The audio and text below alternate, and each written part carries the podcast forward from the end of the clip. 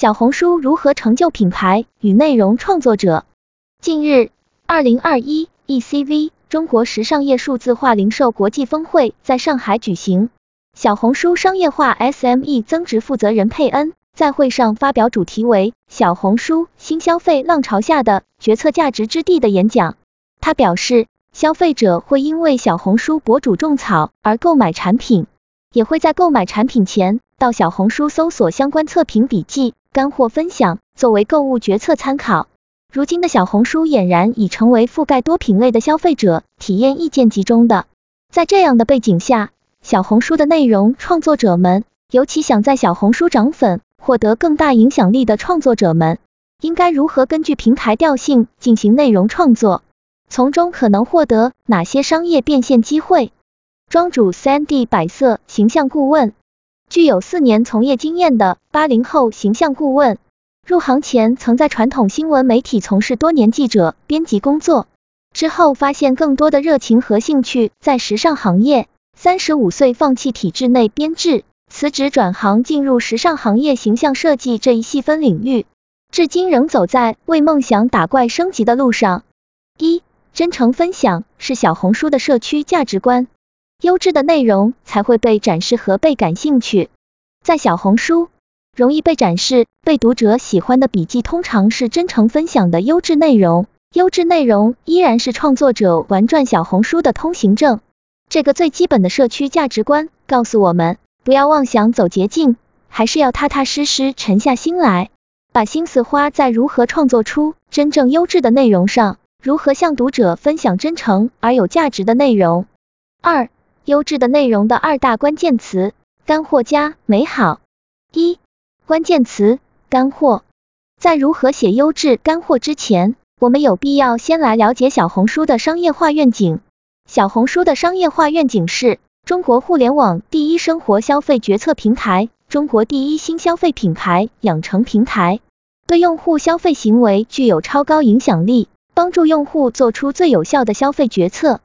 可以看出，它的商业化愿景分为两个视角，一个视角面向消费者。另一视角面向品牌方，面向消费者，他希望对消费者的消费决策有超高的影响力，能给消费者提供最有效的消费决策。那么用户的实际使用情况如何呢？当用户已经知道一个产品，并且对产品产生了兴趣，他想先看别人如何使用，使用的感受如何，最后才做消费决策。然后他会来小红书进行深度搜索。平均一次搜索要看三十加篇笔记，小红书已然成为读者的搜索引擎工具。平台希望创作者发布靠谱的内容分享，用户希望从平台搜索到对他有参考价值的干货。了解这两大需求后，介于平台和读者之间的创作者便可以很容易把握内容创作方向。一产品的亲身使用体验测评，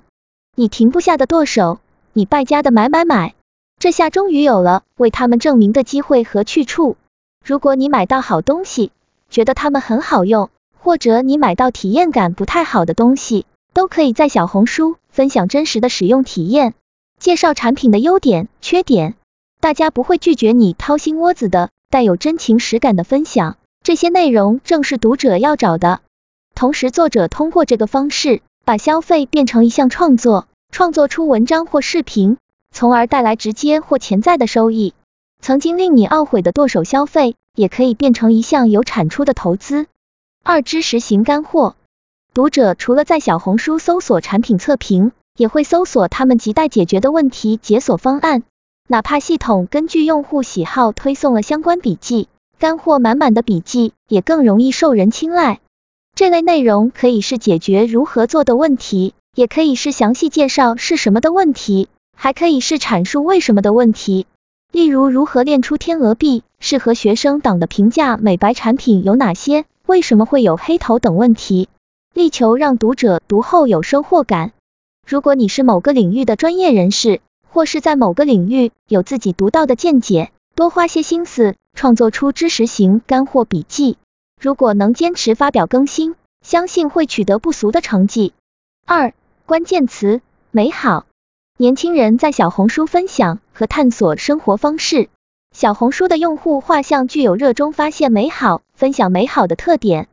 这份美好具体指的是分享积极、健康、向上的生活方式、人生体验、价值观等，内容涵盖面很广，旅行、健身、育儿、美食、穿搭、家居、职场等等等。同时用较高质量的美图、视频加以呈现，不但给人正能量的感召，也向读者传递富有美感的视觉感受。拿穿搭类来说，如果不是知识型干货笔记，又想被读者喜欢，那么所使用的图片或视频就要赏心悦目，有较高的审美价值，才有可能被读者喜欢。如果一篇笔记既能做到有真诚分享、充满干货，又能给人传递精神视觉上的美好，无疑是王炸笔记。佩恩表示，用户来小红书，除了看他们喜欢的博主内容，内心也期望不断从海量的笔记中获得灵感启发，成为更。